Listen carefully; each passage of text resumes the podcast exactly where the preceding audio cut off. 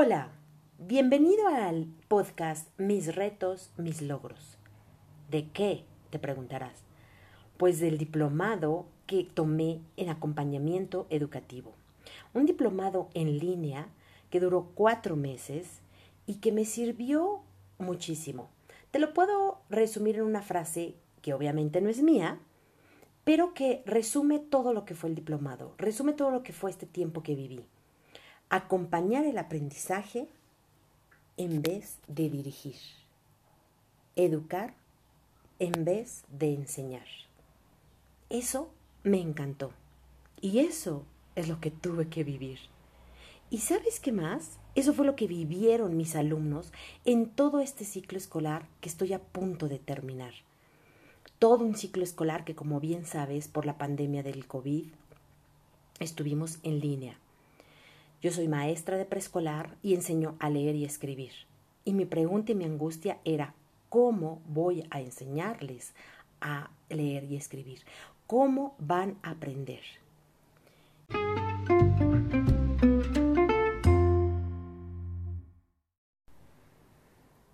Y te menciono esto porque fueron los retos que tuve como docente y los retos que tuve como estudiante de este diplomado el entender que no tenía una maestra que me iba explicando tema por tema cada uno de los temas de los tres módulos, eh, que yo tenía que por mi cuenta ponerme a estudiar, investigar, leer, em, escribir, resumir, sintetizar, comprender, todo eso yo creo que fueron los retos más grandes que tuve en este diplomado.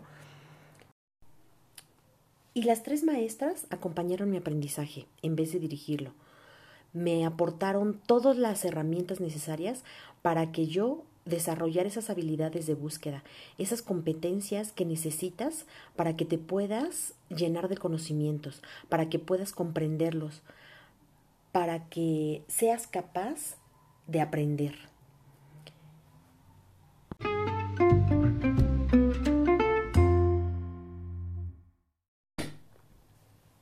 ¿Sabes qué aprendí? Tú como educador mm, aportas tu experiencia, tu trayectoria, tu crítica, pero lo principal es que eres empático para que ellos se estimulen. Fomentas esa calidad en la relación con tus alumnos, transmitiéndoles el interés por aprender el entusiasmo. Los motivas para que se interesen, para que participen, para que aprendan, para que busquen, para que indaguen. Y eso fue lo que aprendí en este diplomado. Eso lo aprendí con el ejemplo de las tres maestras.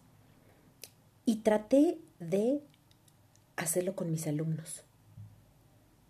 Y creo que en muchos de ellos lo logré.